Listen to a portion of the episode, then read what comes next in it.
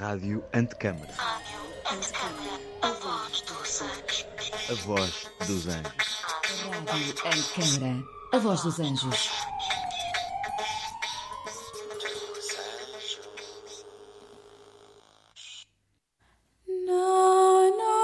Le città invisibili di Italo Calvino. As Cidades Invisíveis, de Italo Calvino. No Soundit da Rádio Antecâmara, na garagem sul do CCB. Vários atores, alguns arquitetos, leem e comentam extratos desta obra. Acompanhe todos os episódios deste podcast em www.radioantecâmara.pt ou no Spotify e Apple Podcast. Le città invisibili di Italo Calvino.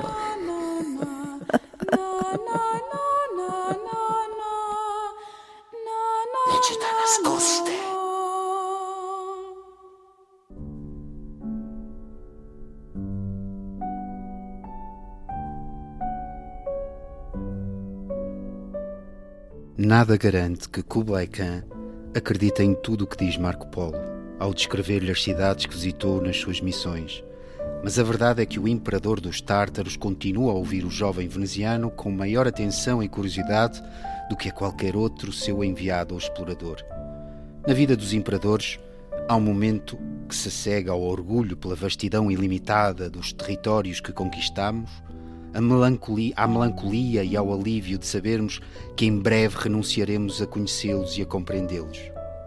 É o momento desesperado em que se descobre que o império que nos aparecera a soma de todas as maravilhas é uma ruína sem pés nem cabeça.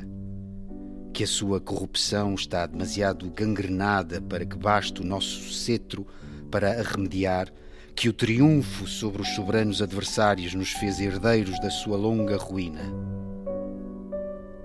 Só nos relatos de Marco Polo conseguia Kublai Khan discernir, através das muralhas e das torres destinadas a ruir, a filigrana de um desenho tão fino que escapasse ao roer das térmitas.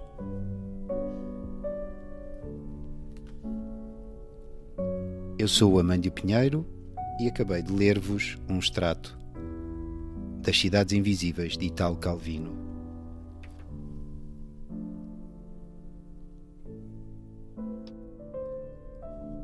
As cidades são-nos apresentadas quase sempre através de uma anomalia que constitui o seu caráter identitário.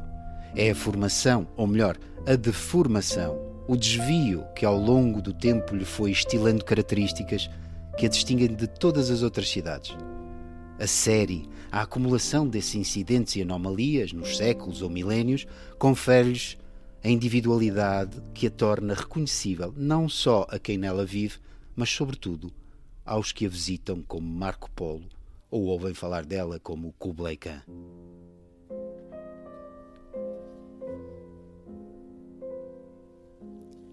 Hoje comigo temos Rita Brute e Ruth Cardoso. Sejam bem-vindas.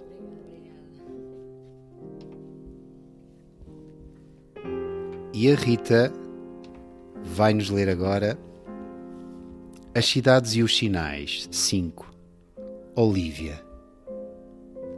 Ninguém sabe melhor do que tu, sábio Kublai, que nunca se deve confundir a cidade com o discurso que a descreve. E contudo, entre eles há uma relação. Se te descrevo Olívia, cidade rica de produtos e de lucros, para significar a sua prosperidade, não tenho outro meio que não seja falar de palácios de filigrana, com coxins de franjas nos parapeitos das janelas geminadas. Para lá das grades de um pátio, uma girândola de repuxos rega um prado onde um pavão branco abre em leque a sua cauda. Mas deste discurso tu compreendes logo que Olivia está envolvida numa nuvem de fuligem e gordura que se pega às paredes das casas, que no tropel das ruas os reboques em manobra esmagam os peões contra as paredes. Se devo contar-te da laboriosidade dos habitantes, falo das oficinas dos arrieiros odorosos de couro, das mulheres que tagarelam entrançando tapetes de ráfia, dos canais suspensos cujas cascatas movem as pás dos moinhos. Mas a imagem que estas palavras evocam na tua consciência iluminada é o gesto que acompanha o mandril contra os dentes da fresa, repetido por milhares de mãos, milhares de vezes, ao ritmo fixado pelos turnos das equipas de trabalho. Se devo explicar-te de que maneira o espírito de Olívia tem a tendência para uma vida livre e uma civilização requintada, falar-te-ei de damas que navegam cantando de noite em canoas iluminadas por entre as margens de um verde estuário. Mas é só para te recordar que nos subúrbios, onde desembarcam todas as noites homens e mulheres, como filas de sonâmbulos, há sempre quem no meio do escuro desata a rir. Quem deu o sinal às partidas e aos sarcasmos. Talvez tu não saibas que para falar de Olívia não poderia fazer outro discurso. Se houvesse uma Olívia realmente de janelas e pavões, de arrieiros e tecelões de tapetes e canoas, estuários, seria um miserável buraco negro de moscas. E para o descrever, deveria recorrer às metáforas da fuligem do chiar das rodas, dos gestos repetidos, dos sarcasmos. A mentira não está no discurso, está nas coisas.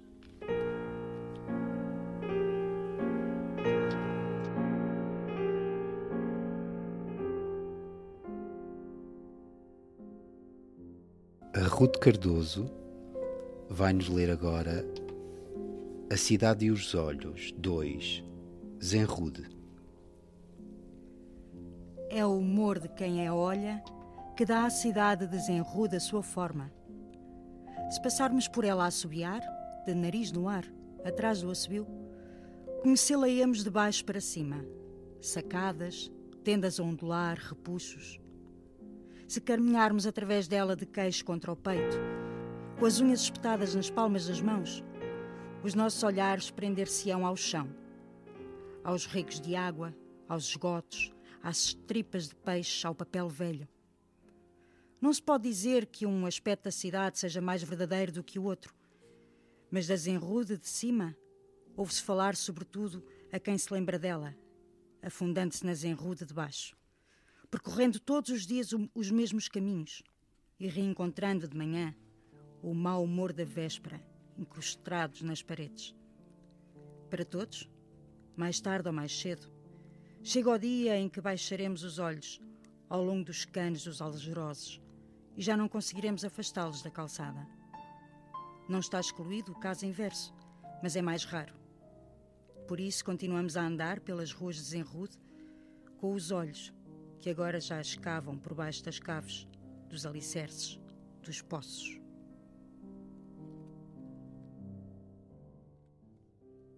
A Rita vai nos ler agora as Cidades e o Nome 2 Leandra Deuses de duas espécies protegem a cidade de Leandra. Tanto uns como outros são tão pequenos que não se veem e tão numerosos que não se podem contar. Uns estão às portas das casas, dentro delas, ao pé do cabide e do suporte dos guarda-chuvas, nas mudanças que, que acompanham as famílias e instalam-se nos novos alojamentos no momento da entrega das chaves. Os outros estão na cozinha. Escondem-se de preferência debaixo das janelas, ou no manto da lareira, ou no canto das vassouras. Fazem parte da casa e quando a família que nela habitava se vai embora, ficam com os novos inquilinos? Talvez já ali estivessem quando a casa ainda não existia, entre as ervas daninhas da área da construção, escondidos numa lata ferrugenta. Se se deitar a casa abaixo e no seu lugar se construir um prédio para 50 famílias, vamos encontrá-los multiplicados. Na cozinha de outros tantos apartamentos? Para os distinguir, vamos chamar penates a uns e aos outros lares. Numa casa não é certo que os lares estejam sempre com os lares e os penates com os penates. Frequentam-se. Passeiam juntos pelos caixilhos do estuque e pelos tubos dos caloríferos, comentam os assuntos da família. É fácil brigarem, mas também podem dar-se bem durante anos e anos. Vendo-os todos em fila, não se distingue qual é um e qual é o outro. Os lares já viram passar por entre as paredes penates das mais diversas proveniências e costumes. Os penates têm de arranjar lugar às cotoveladas com os lares de ilustres palácios em decadência, plenos de sossego, ou com os lares de barracas de bairros de lata, suscetíveis e desconfiados. A verdadeira essência de Leandra é assunto de discussões sem fim. Os penates julgam ser eles a alma da cidade, mesmo que só tenham chegado no ano passado, e que levam Leandra consigo quando imigram.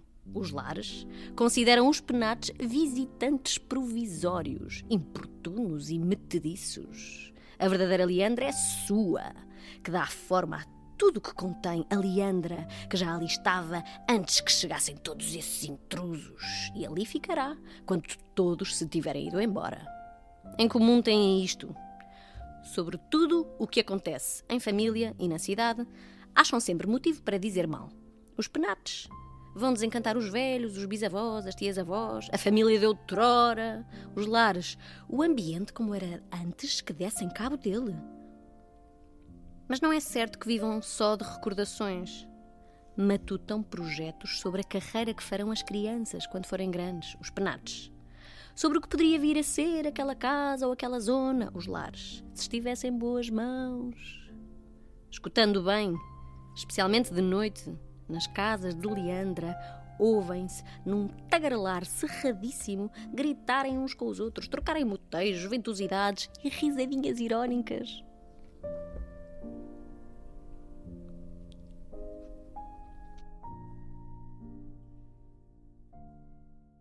A Ruth agora vai nos ler As Cidades e a Memória 4. Zora. Depois de se passar seis rios e três cadeias de montanhas, surge Zora. Cidade que quem a viu uma vez nunca mais pôde esquecer. Mas não por ela deixar, como outras cidades memoráveis, uma imagem fora do comum nas recordações. Zora tem a propriedade de ficar na memória ponto por ponto, na sucessão das ruas e das casas ao longo das ruas e das portas e das janelas das casas, embora não apresentando nelas belezas ou raridades particulares. O seu segredo é o modo como a vista percorre figuras que se sucedem como uma partitura musical, em que não se pode mudar ou deslocar nenhuma nota.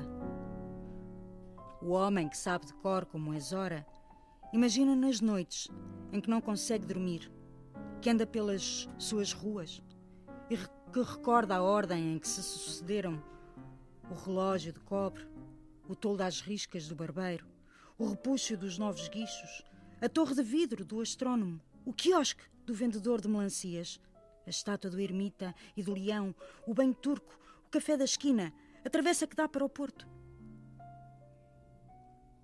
Esta cidade que nunca se apaga da mente é como uma armação, um reticulado em cujas casas cada um pode dispor as coisas que lhe aprouver recordar. Nomes de homens ilustres, virtudes, números, classificações vegetais e minerais, datas de batalhas, constelações, partes de um discurso.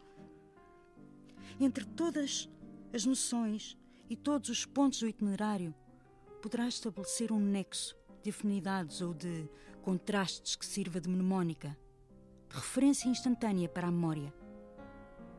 E assim, é de maneira tal que os homens mais sábios do mundo são os que conhecem Zora de cor.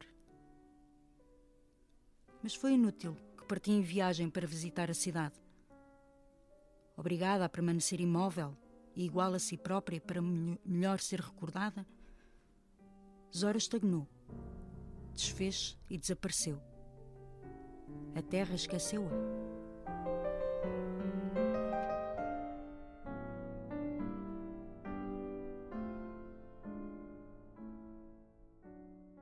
A Rita vai nos ler agora As Cidades e o Desejo 1. Doroteia. Da cidade de Doroteia pode falar-se de duas maneiras.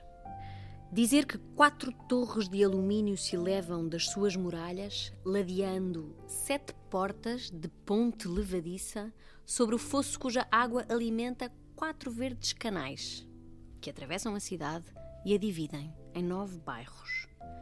Cada um deles com 300 casas e 700 chaminés. E tendo em conta que as raparigas solteiras de cada bairro se casam com jovens de outros bairros e que as suas famílias trocam os bens que cada uma tem bergamotas, ovos de esturjão, astrolábios e ametistas.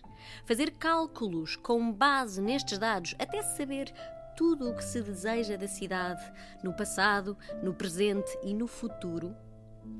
Ou dizer como condutor de camelos que me leva até lá. Cheguei ali muito jovem, uma manhã, muita gente a correr pelas ruas a caminho do mercado. As mulheres tinham belos dentes e olhavam-nos bem nos olhos. Três soldados em cima de um palco tocavam cornetim por toda a parte, giravam rodas e ondulavam letreiros coloridos. Até então eu só tinha conhecido o deserto e as pistas das caravanas nessa manhã, em Doroteia senti que não havia nenhum bem na vida a que eu não pudesse aspirar. Com o passar dos anos, os meus olhos voltaram a contemplar as imensidões do deserto e as pistas das caravanas. Mas agora sei que este é só um dos muitos caminhos que se abriam à minha frente nessa manhã em Doroteia.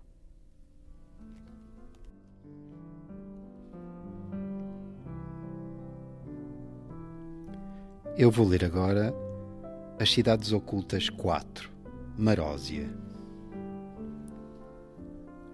Uma sibila interrogada sobre o destino de Marósia disse: Vejo duas cidades, uma do rato e outra da andorinha. O oráculo foi assim interpretado. Hoje, Marósia é uma cidade onde todos correm em galerias de chumbo como bandos de ratos que arrancam dos dentes uns dos outros os restos caídos dos dentes dos ratos mais ameaçadores.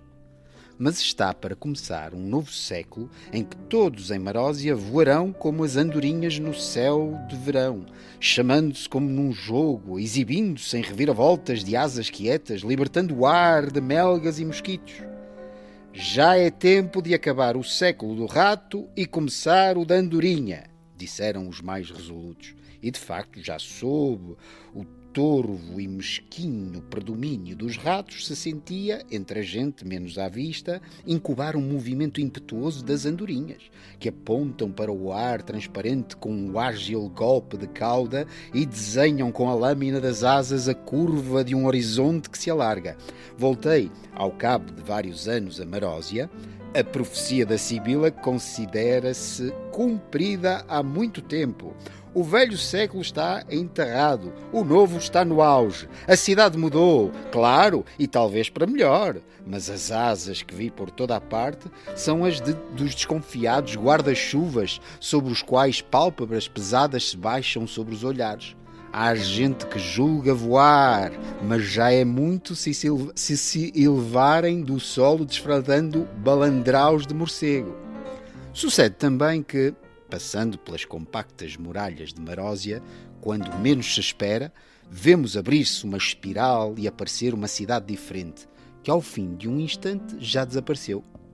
O segredo estará talvez em saber quais as palavras que se devem pronunciar quais os gestos a fazer e em que ordem e ritmo fazê-los. Ou então, basta olhar, a resposta, o aceno de alguém, basta que alguém faça qualquer coisa só pelo prazer de fazê-la e para que o seu prazer se torne o prazer dos outros, nesse momento mudam todos os espaços. As alturas, as distâncias, a cidade transfigura-se, torna-se cristalina, transparente como uma libélula, mas tem de acontecer tudo como que por acaso. Sem lhe dar demasiada importância, sem a pretensão de se estar a realizar uma operação decisiva, tendo bem presente que de um momento para o outro a marósia de outrora voltará a soldar o seu teto de pedra, teias de aranhas e bolor sobre as cabeças. O oráculo enganou-se? Nada o garante. Eu interpreto deste modo. Marósia consiste em duas cidades, a do rato e a da andorinha. Ambas mudam com o tempo, mas não muda a sua relação. A segunda é a que está para se libertar da primeira.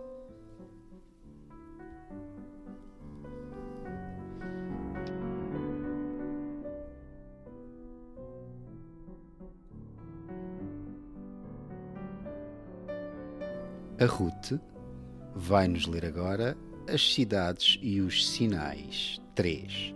Zoé. O homem que viaja e não conhece ainda a cidade que o espera ao longo do caminho pergunta-se: como será o palácio real, o quartel, o moinho, o teatro, o bazar?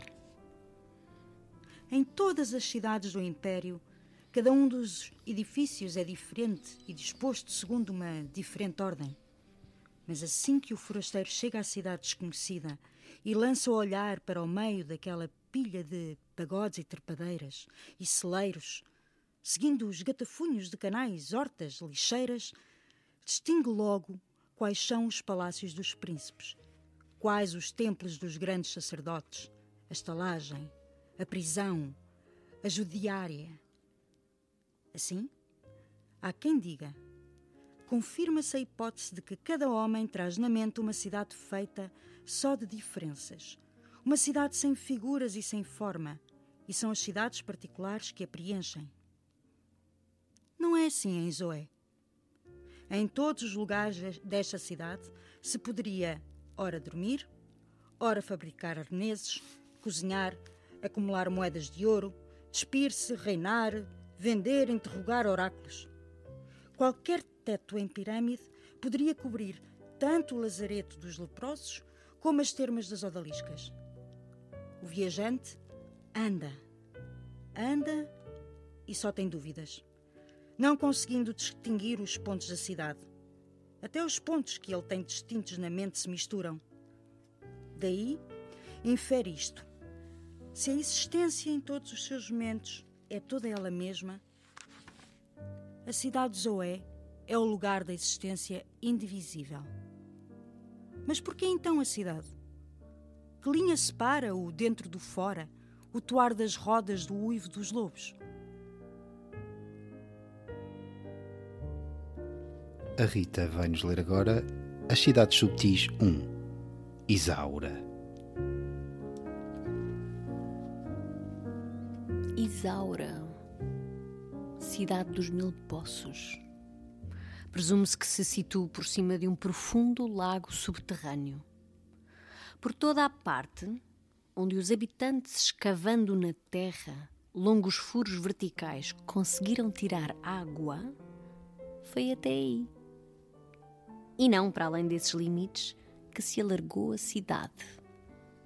O seu perímetro verdejante repete o das margens escuras do lago sepultado. Uma paisagem invisível condiciona a visível. Tudo o que se move sob o solo é impelido pela onda que bate encerrada sob o céu calcário da rocha. Por consequência, dão-se em Isaura religiões de duas espécies. Os deuses da cidade, de acordo com uns, habitam nas profundidades no Lago Negro que nutre as veias subterrâneas. Segundo outros, os deuses habitam nos baldes, que sobem pelas roldanas, quando saem fora da boca dos poços. Nas polés que giram, nos cabrestantes das noras, nas alavancas das bombas, nas pás dos moinhos de vento que puxam a água dos furos artesianos, nos castelos das plataformas que sustêm o aparafusar das sondas, nos reservatórios suspensos sobre os tetos em cima de andas, nos arcos finos dos aquedutos. Em todas as colunas de água, nos canos verticais, nos ferrolhos, nas válvulas até às girândolas que se sobrepõem aos andaimes aéreos de Isaura, cidade que se move toda para cima.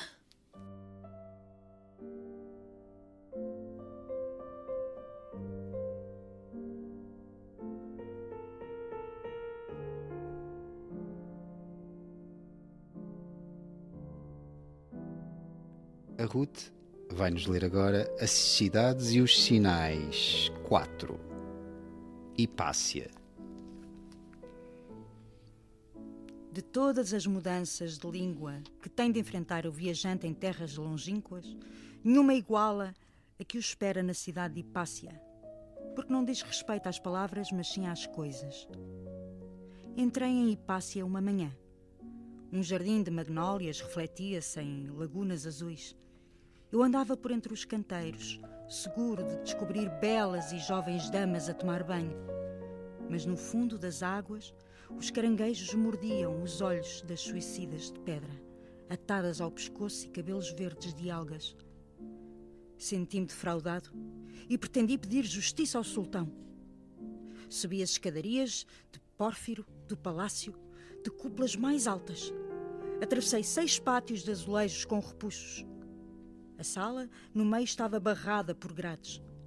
Os forçados, com negras correntes amarradas aos pés, içavam pedras de basalto de uma mina que se abrira debaixo da terra. Só me restava interrogar os filósofos. Entrei na grande biblioteca, perdi-me entre as estantes que vergavam sobre o peso das encadernações de pergaminho, subi a ordem, segui a ordem alfabética de alfabetos desaparecidos. Subi e corredores, escadas e pontes. No mais remoto gabinete dos papiros, numa nuvem de fumo, apareceram-me os olhos apetetados de um adolescente deitado numa esteira que não tirava os lábios de um cachimbo de ópio. Onde está o sábio? O fumador indicou uma rua pela janela. Era um jardim com jogos infantis os jogos de paulitos, os baloiços, o escorrega. O filósofo estava sentado na relva.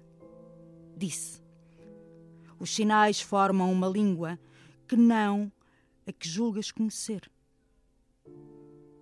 Compreendi que devia libertar-me das imagens que até aqui me haviam anunciado as coisas que procurava. Só então conseguiria entender a linguagem de Hipácia. Agora basta que ouça relinchar os cavalos e zumbir os chicotes, e logo me assalta uma trepidação amorosa. Em Hipácia, tive de entrar nas cavalariças e nas oficinas dos ferradores para ver as belíssimas mulheres que montavam nas celas, de coxas nuas e polainas nas pernas, e que mal se aproxima um jovem estrangeiro, o deitam sobre montes de feno ou de serradura e o apertam com os rijos mamilos. E quando a minha alma não pede outro alimento e estímulo que não seja a música, sei que tenho de procurá-la nos cemitérios. Os tocadores escondem-se nos túmulos. De uma cova para outra, respondem-se trinantes de flautas e acordes de harpas. De certo, mesmo em Hipácia, também chegará o dia em que o meu único desejo será partir. Sei que não deverei descer ao porto, mas sim subir ao pináculo mais alto da fortaleza e esperar que passe um navio lá por cima. Mas passará alguma vez? Não há linguagem sem engano. Marco Polo descreve uma ponte, pedra a pedra. Mas qual é a pedra que sustém a ponte? pergunta Kublai Khan. A ponte não é sustida por esta ou por aquela pedra, mas sim pela linha do arco que elas formam. Kublai Khan permanece silencioso, refletindo. Depois acrescenta: Por que me falas das pedras? É só o arco que me importa. Paulo responde: Sem pedras não há arco. Já te aconteceu ver uma cidade que se pareça com esta? Perguntou Kublai a Marco Polo estendendo a mão coberta de anéis para fora do baldaquim de seda do Bucentauro Imperial, a indicar as pontes em arco sobre os canais, os palácios principescos cujos portais de mármore emergem nas águas, o vai-vem de barcas ligeiras que volteiam em zigue-zague impelidas por longos remos, as chatas que descarregam cestas de hortaliças nas praças dos mercados, as varandas, os miradouros, as cúpulas, os campanários, os jardins das ilhas que verdejam no pardacento da laguna. O imperador, acompanhado pelo seu dignatário forasteiro, visitava Quinsai, antiga capital de, posta, de dispostas dinastias, última pérola encastonada na coroa do Gran Khan. Não, Cira, respondeu Marco. Nunca teria imaginado que pudesse existir uma cidade parecida com esta. O imperador tentou, tentou prescrutá-lo nos olhos. O estrangeiro baixou o olhar. Kublai permaneceu silencioso durante todo o dia. Depois do crepúsculo, nos terraços do Palácio Real, Marco Polo expôs ao soberano os resultados das suas embaixadas. O Gran Khan costumava terminar os seus serões saboreando de olhos semicerrados estes relatos, até que o seu primeiro bocejo desse sinal ao séquito de pajens que deviam acender os archotes para guiar o soberano ao pavilhão do augusto sono. Mas desta vez Kublai Khan não parecia disposto a ceder ao cansaço. Fala-me de mais outra cidade. De lá o homem parte e cavalga três dias entre o Gregal e o Levante recomeçava a dizer Marco Polo, e a enumerar nomes e costumes e comércios de um grande número de terras. O seu repertório podia dizer-se inesgotável, mas agora foi a sua vez de se render. Era de madrugada quando disse: Cira, já te falei de todas as cidades que conheço. Falta uma de que nunca falas. Marco Polo baixou a cabeça. Veneza disse o cã. Marco sorriu. E de qual julgavas que eu te falava? O imperador nem pestanejou. Mas nunca te ouvi dizer o seu nome, Hipolo. Sempre que descrevo uma cidade, digo qualquer coisa de Veneza. Quando te pergunto por outras cidades, quero ouvir-te falar delas. E de Veneza, quando te pergunto por Veneza. Para distinguir as qualidades das outras, tenho de partir de uma primeira cidade que está implícita. Para mim, é Veneza. Deverias então começar todos os relatos das tuas viagens pelo princípio, descrevendo Veneza tal como é, toda, sem omitir nada do que dela recordas. As águas do lago tinham-se encrespado um pouco. O reflexo dos ramos do antigo palácio dos Sung quebrava-se em reverberações cintilantes como folhas a boiar. As imagens da memória, depois de fixadas com as palavras, apagam-se, disse Polo. Talvez eu tenha medo de perder Veneza toda de uma vez, se falar dela. Ou talvez, ao falar de outras cidades, já venha a perdê-la pouco a pouco.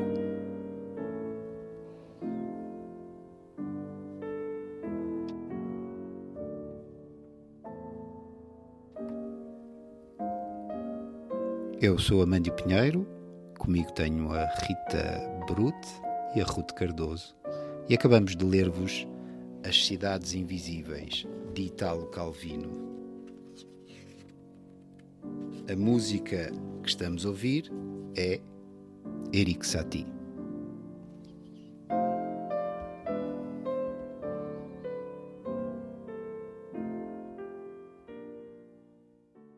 Ruth e Rita, muito obrigado. Obrigada. E agora, se quisermos, podemos falar um bocadinho acerca de, das cidades, das cidades invisíveis, das cidades visíveis, das cidades que conhecemos, das cidades que desconhecemos. E eu começava por perguntar à Rita se já conhecia esta obra e qual foi a relação que tiveste com ela. Uh, assim, a primeira vez que a leste, o primeiro contacto com ela. Eu nunca a li toda. Eu li sempre partes. Eu tenho dois irmãos que estudaram arquitetura, por isso havia as cidades invisíveis lá em casa. Era um livro que era obrigatório, não é? Não, eles têm. Eu, a primeira coisa, eu não o tinha em casa. A primeira coisa que eu pensei foi o da minha irmã, né, a vive em Barcelona, não, não o ia ter. E então pedi a dois amigos arquitetos e os dois tinham, mas não consegui combinar, então fui à biblioteca dos Corucheus e estava lá. mas os meus amigos arquitetos disseram lá, ah, eu tenho, mandavam-me fotografias, mas não mandavam livros. Por isso, pronto. Mas não tenho, não, não já então, não leste assim tempo. aos bocadinhos. Fui lendo aos é, bocadinhos. Aos também, também nunca li assim de uma vez, de uma, de uma, talvez esta agora para preparar isto, mas sempre li também assim como repousadinhos. Mas é muito engraçado muito esta delicados. coisa de escrever sobre as cidades e de pensar sobre as cidades como. Sim percurso emocional, percurso histórico, percurso, não é? Porque há tantas possibilidades, não é? Pensar uma cidade é sempre uma coisa tão complexa. Sim. É sempre dependente das, das pessoas que lá vivem, da forma como a usam, como ela se organiza. Como... Da maneira como nós a encaramos, não é? Como, a, como, a, como há muitas possibilidades. Memorizamos como fica na nossa memória, depois vivemos em vários tempos, não é? Sim. Aquele em que a visitamos e depois aquele que fica. E muitas vezes o que fica é uma parcela ínfima que Mas mesmo nos a nossa suscita. própria cidade. Sim, sim. Da mesma maneira como, nós, como eu vivo Lisboa, é sempre tão diferente, depende das fases da minha vida. Eu ontem tinha que fazer uma coisa ao pé do intendente, não ia levar o carro. É? então fui de metro. E, e depois fui-me perdendo pela cidade. E lembrei-me, eu fazia isto tanto quando era mais nova, quando não tinha filhos, quando não andava a correr de um lado para o outro. Depois, a coisa de andar. começamos a ter os mesmos. E fui fazer roteiros. um bocado de Almirante Reis sozinha, eh, não entrei logo no metro, fui fazendo um bocado, fui andando. Aquela coisa de cruzares com pessoas, de veres o que é que há de novo na cidade. E a cidade está muito diferente. Sim. Vai estando muito diferente, principalmente aquela zona e, e, as pessoas com que tu te cruzas, e os turistas, e encontras amigos, e encontras uh, lojas que já conhecias, ou restaurantes que já conhecias, e outros que novos que entretanto estão lá, e, e mesmo a, a questão do andar de metro e a, as zonas da cidade. Eu vivo em Alvalade, não é? Uma coisa muito, é um sítio muito burguês e muito sempre igual. Eh, eu gosto muito de viver em Alvalade, mas a verdade é esta. Não tem nada a ver com o intendente. Sim, mas mesmo assim tem sempre os seus, é, os seus recantos e as suas surpresas, que mesmo passando ali todos os dias, às vezes eh, vemos um portão aberto e de Sim, repente há uma horta lá. lá. dentro. Ah, isto é uma claro. perspectiva completamente. É uma outra cidade que se abre assim de repente em, em Claro, ali canto. eu exploro muito, não é? Alvalade, porque tenho uma criança pequena, preciso andamos sempre a pé e andamos sempre a explorar. E vais em detalhe. Mas tudo. agora estou cheia de vontade de levar para o intendente e para, o, para outras zonas da cidade. Para elas vai ser um, um choque. Sim. E também o facto das idades também muda, claro. tu és mais baixa e portanto olhas uma certo tipo de coisas, não é? Claro. A tua filha de certeza que está muito, o seu, o seu campo de a visão está é? muito bloqueada pelos carros que passam e que tu consegues ver por cima dos carros, portanto tens um bocadinho mais. Portanto, à medida que ela for crescendo, vai tendo perspectivas diferentes. E também o meio de transporte, como dizias há bocado, é diferente, não é? Claro. Se fores bicicleta, se fores a pé, as decisões que tens de tomar, os percursos que fazes são completamente diferentes. Isso é. altera-se imenso. Ruta, tu disseste-me no início que leste agora a obra, que não conhecias, mas eu fazia-te então uma pergunta que é uh, as cidades que visitaste, uh, de certeza que alguma te, te terá, se ligará a estas, alguma se... Eu, eu acho que isto, no fundo, é um livro de viagens, é, que sejam é. viagens em, com imaginação ou não, que é, de resto, o é. título da, da, daqui da, da semana. Eu, eu, eu acho que. Hum, eu conheci o livro, o livro agora, não, não o conhecia, confesso. Também ainda, ainda não o acabei por todo, de todo. Faltam-me três ou quatro cidades. Mas o que, o que eu senti ao ler as, as cidades que o, que o Calvino fala é que ele, no fundo, ele, é como se ele explorasse mais sensações, porque se a gente reparar os locais que ele fala a nível físico, são iguais em quase todas as cidades não é? Sim, é isso que, por exemplo, eu acabei de ler agora, que é o Marco Polo está sempre a contar a cidade de Veneza, declinando-a noutras cidades, e nunca fala de Veneza, mas a cidade original é sempre aquela. Sim, eu, eu nas minhas viagens pessoais. Há, Diz- há Diz-me uma, uma cidade há que uma tenha marcado. marcado muito. Roma. Já, já fui. Ah. Já fui duas vezes e estou desejosa de voltar.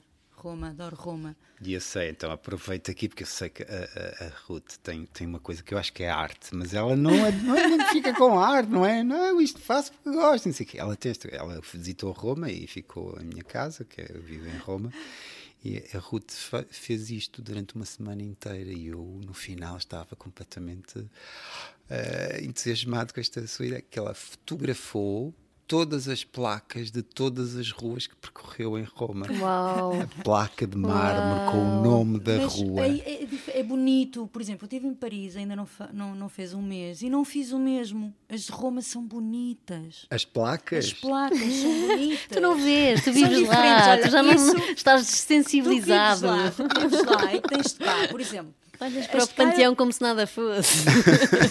As de Lisboa, estou habituada, né? estou fami- familiarizada, passo por elas todos os dias. E, e eu moro nesta cidade e não conheço nem, sei lá, nem um quíntuplo das, das ruas que existem na nossa, ci- nossa cidade. Mas as placas daqui são diferentes das de lá e as de França são diferentes da- daqui, ou seja, são. E gostei muito das placas das cidades de Roma, da, da, da De- cidade de Roma. sim, Além de que, lindas. Para mim, naquela altura, isto já foi há 10 anos, Uhum. quase, a primeira vez que lá foi. Quase, mas pronto.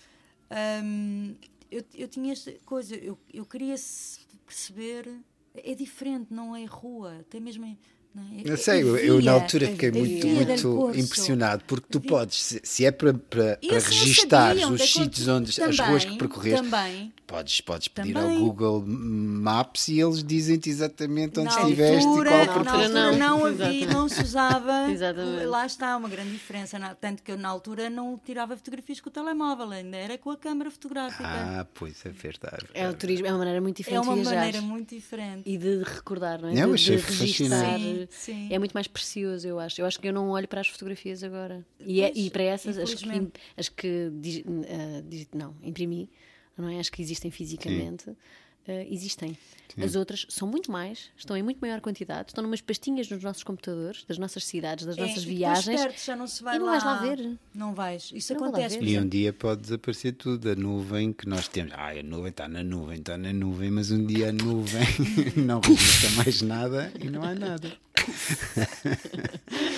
Mas nossa é, é memória verdade. Nunca mais, assim, já vi aquilo uma ou duas vezes, mas não voltei a pegar naquilo. Sim, deve ser interessante aqui por 20 anos, tu um dia vais e vês, ah, esta rua. Eu estive Como é que nesta está? rua. Como é que mudou? E de facto em. Roma não precisas de fotografar a rua para saber o que mudou, porque nada mudou, daqui mudou. por 20 anos. Há imensa coisa que muda Roma é uma também. cidade que não muda nada.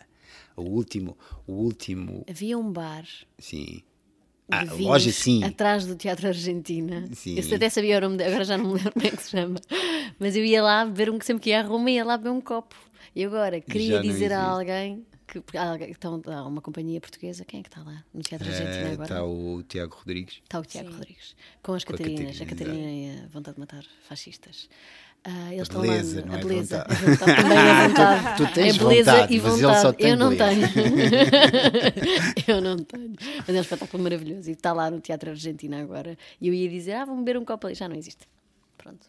Mas assim, eu percebo que a loja possa ter mudado, mas a fachada e a ombreira da porta é a mesma. a mesma, É ok. isso que eu acho que eh, a ideia da Ruth fascinou precisamente por isso. Não é preciso de fotografar a rua de Roma, onde está o Coliseu. Ele vai lá estar sempre.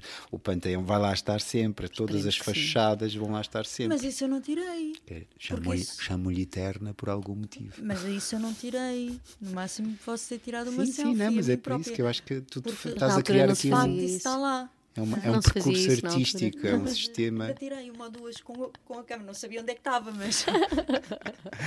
Mesmo quando se perdia, fotografava tudo. Eh, Rita, e tu, uma vez, uma, uma- uma cidade, vá, fala-nos de uma cidade real ou Uma imaginária. cidade te que, tenha não seja. Lisboa. Sei lá, há tantas. Roma também me marcou muito. Gosto muito de Roma. É assim uma cidade. Veneza. Veneza. Veneza também. Porra, Veneza é incrível. Lá está, a Veneza não. Quer dizer, gostei, mas não foi. Eu acho que. Ve- Veneza foi aquela. Falam tanto, falam tanto, falam tanto, que quando tu vais, vais com uma expectativa. E quando che... pelo menos foi o que eu senti, Uhum. mas lá está, todos nós temos sensações diferentes. Quando chegas lá, dizes, ah, falam tanto, mas afinal. Eu perdi-me à noite, ou seja, nós ficámos lá, nós não estávamos a dormir em, em Veneza, estávamos a dormir em Marghera. Uma cidade- Bargueira. Bargueira. Bar? Bargueira. Bar. Margueira, Margueira, Margueira. tens razão. Sim, é, um- tem o Porto. É o Porto, é o Porto, é a zona do Porto. E Portuário. então ficámos lá, eh, mas deixámos-nos ficar. Vimos Veneza o dia, passámos o dia todo em Veneza, a passear. E vimos as fases todas. Amanhã, quando ainda estava mais ou menos vazia, ainda só havia os turistas mais velhotes. Depois encheu, e depois estava muita gente em todo lado. E nós tínhamos muito pouco dinheiro. Também já foi há muitos anos. Fomos de carro, imagina. E fizemos muitas cidades nessa viagem. Fomos de carro de, de Lisboa, é? até lá fizemos Barcelona, não sei o quê. Fizemos a, sol- a costa toda do, de- Mas Veneza, de facto, de nessa viagem foi França. diferente porque não foram a Veneza de carro. Não fomos a Veneza de carro, nem podíamos ir. Claro. Foi a diferença. Ainda não possuímos um vaporeto, ainda não possuímos um, nem um híbrido desses. Mas, e depois ficámos à noite, toda a estava a começar a ficar vazia e nós ficámos. E fomos nos deixando ficar, estávamos um bocado preocupados, não sabíamos se havia vaporeto até muito que todos tarde. os dias entram 50 mil pessoas e saem para uma cidade que tem 700 mil. E nós ficámos lá a perder-me, estava vazia e, foi, e não olhávamos, a decisão era não olhar para o mapa. Tínhamos os dois eh, máquinas fotográficas, com, um tinha slide e o outro tinha um rolê preto e branco. E, tá- e tínhamos, estávamos mais ou menos a tirar as mesmas fotografias, mas com suportes diferentes. Suportes eram, acho que eram umas, eram umas máquinas muito velhinhas, russas, agora já não se pode dizer. Ah, Estou a brincar. Eram práticas, eram duas práticas analógicas, slide preto e branco, e andávamos os dois a trocar objetivos e não sei, tínhamos o mesmo corpo e andávamos com os objetivos crominhos putos com dinheiro para tirar, para, para queimar. Tínhamos dinheiro para a película, não tínhamos dinheiro Hum, para, para comer. comer, não íamos, tipo, Praça de E São não é Marcos. digesto, né? E Não não, não, podes subimos a lado nenhum, não íamos a, não subíamos, não, tudo, era tudo caríssimo para nós. Era tipo sandes na mochila e, e pronto, e andávamos por aí. E, e E tens ainda essas fotografias? tenho, sim senhor, e muitos slides de Veneza. Alguns estão uma merda, mas, mas, mas alguns também tão bons. Mas foi, é muito, foi o- a história de fotografar e da maneira como se fotografava de antes hum, permite-nos um olhar muito diferente sobre as estruturas, sobre os materiais, sobre a luz. E, e agora é tudo muito imediato. E na altura parava-se para tirar uma fotografia, e paravas e planeavas. E depois, como aquilo era caro, não é? Por isso tinhas que parar. e- Escolhias bem. Escolhias bem, medias a luz, olhavas, pe- pensavas na profundidade de campo, pensavas, pensavas naquela treta toda, nos segundos, não é? Em que estás ali a, a escolher o teu olhar e é aquele olhar sobre aquela coisa. Ponto. Não vais tirar cinco fotografias, vais tirar uma. Pois.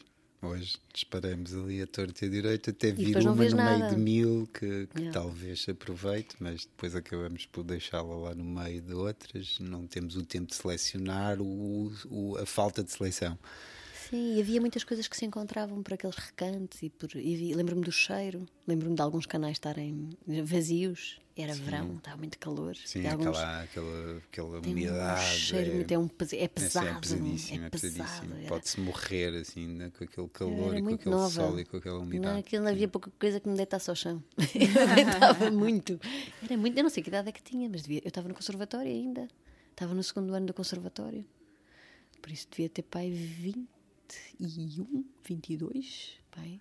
Há muitos anos. A Veneza tem, visitei-a sempre em várias idades, tipo a partir dos 16, com o Interrail, as primeiras vezes em Hum. Veneza, e à Bienal. O que é que eu ia lá fazer com 16 anos? Ver ia ver a Bienal, ias coisas que eu não percebia, mas que achava fantásticas. Depois voltei muitas outras vezes e, e e estive lá a trabalhar, e, assim, períodos grandes, semanas. E, e uma coisa que eu, que eu acho Veneza que, que é, é, é de, eu tenho bom sentido de orientação. Eu, Eu se perdi-me- tiver eu- eu dia, também. O sol, vejo, E não te meço perdeste? bem. Sempre. Sempre a perder. Eu é a também. cidade onde às vezes podes mesmo desesperar, tens que sentar e estar assim, ok, agora vou Onde estar aqui eu sentado uma hora, vou relaxar e depois vou tentar sair deste labirinto. Porque é de facto, há bairros, e é- principalmente se sais daquele roteiro do turismo, não é? Sim, do, sim. do canal a Alfama, grande. acontece o mesmo.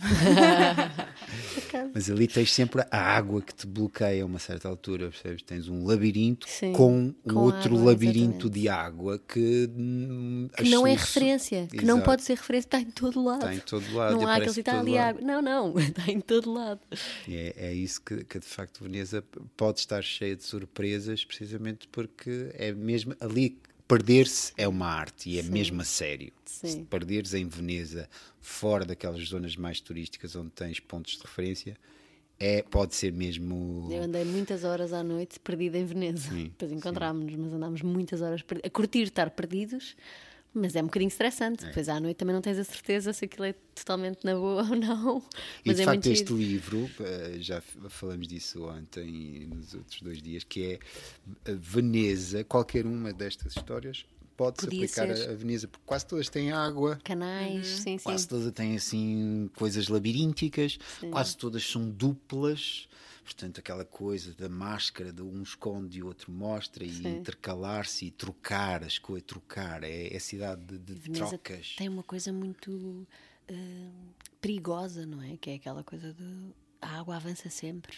Tipo, o desafio de Veneza é travar a água, porque senão aquilo fica submerso. Mas sabes porque é, que a. Veneza se formou? Porque foram, estavam a fugir de umas invasões bárbaras, pai, no 6 7 século, ou, ou talvez oitavo, e eh, refugiaram-se, as, as populações daquelas refugiaram-se nas, nas ilhotas que havia ali no meio do lamaçal, precisamente para se protegerem. E depois transformaram aquilo em força, não é? O facto de estarem num sítio difícil de viver tornou-se a força de Veneza. Eu Mas acho é, isso fantástico. é maravilhoso e terrível ao mesmo tempo. E nos séculos o desenvolvimento que teve o sistema político de Veneza, que também é muito curioso, que é eu sou completamente contra monarquias, mas o sistema de Veneza com o Doge, que é no fundo uma espécie de monarquia, é uma monarquia em que o, o, o governante é eleito, é? o rei ok. é eleito por um, por um enorme conselho. Ora, isso é único. Porquê? Porque quando é eleito, depois não pode fazer certo tipo de comércio com o Estado. Ok. Portanto, fica limitado. É para toda a vida, como um rei, exatamente. Ok, como Mas, é- um mas a rei. eleição é democrática. É democrática e uh, uh, tomar o cargo quer dizer que tu não podes fazer dinheiro negociando Claro. com Veneza. Claro. Portanto, tens sérias limitações à atuação. Veneza. Portanto, é uma espécie de monarquia É eleita. estranho. Coisa que nenhuma outra, nenhum outro, nenhuma outra monarquia tem como característica, não é? E eu Claro. acho, estou sempre a gozar com os meus amigos do Reino Unido, dizendo que são, é um país eh, religioso, fanático, como a Arábia Saudita, não é? Quem é que escolhe a rainha? Claro. Deus. Sim, mas, Portanto- mas eles não são bem governados pela rainha, não é? Há um parlamento. Mas é o chefe de ela- Estado. Não deixa de ser o chefe de Estado. Sim, mas as decisões não são tomadas por ela. Ela tem uma Bem. palavra a dizer. Mas... O Boris Johnson não estaria ali se a rainha não tivesse dissolvido o Parlamento. Portanto, True. não é só um símbolo, Sim, sim. não é? Não, não, claro. E de facto não foi, foi Deus quem, portanto, não é muito diferente na teoria da Arábia é Saudita sim. ou, ou de um país que é tenha um monarca. nada, claro. Exato. Bom, minhas caras, muito obrigado por terem eh, aceito este desafio e Obrigada. É até sempre, bom. breve. Obrigada pelo convite. é sempre bom ler. Até breve. Le città invisibili di Italo Calvino. Le città, le città e la memoria. Le città e il desiderio. Le città e i segni. Le città sottili. Le città e gli scambi. Le città e i morti.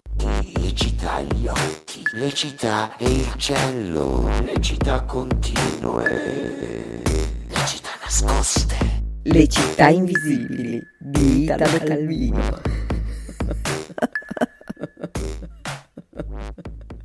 A Rádio Antecâmara é um lugar de encontro heterogêneo, com uma programação diversa que junta várias áreas do conhecimento e membros da comunidade para expandir as noções sobre a complexidade urbana e questionar os paradigmas da arquitetura. Um projeto com curadoria de Pedro Campos Costa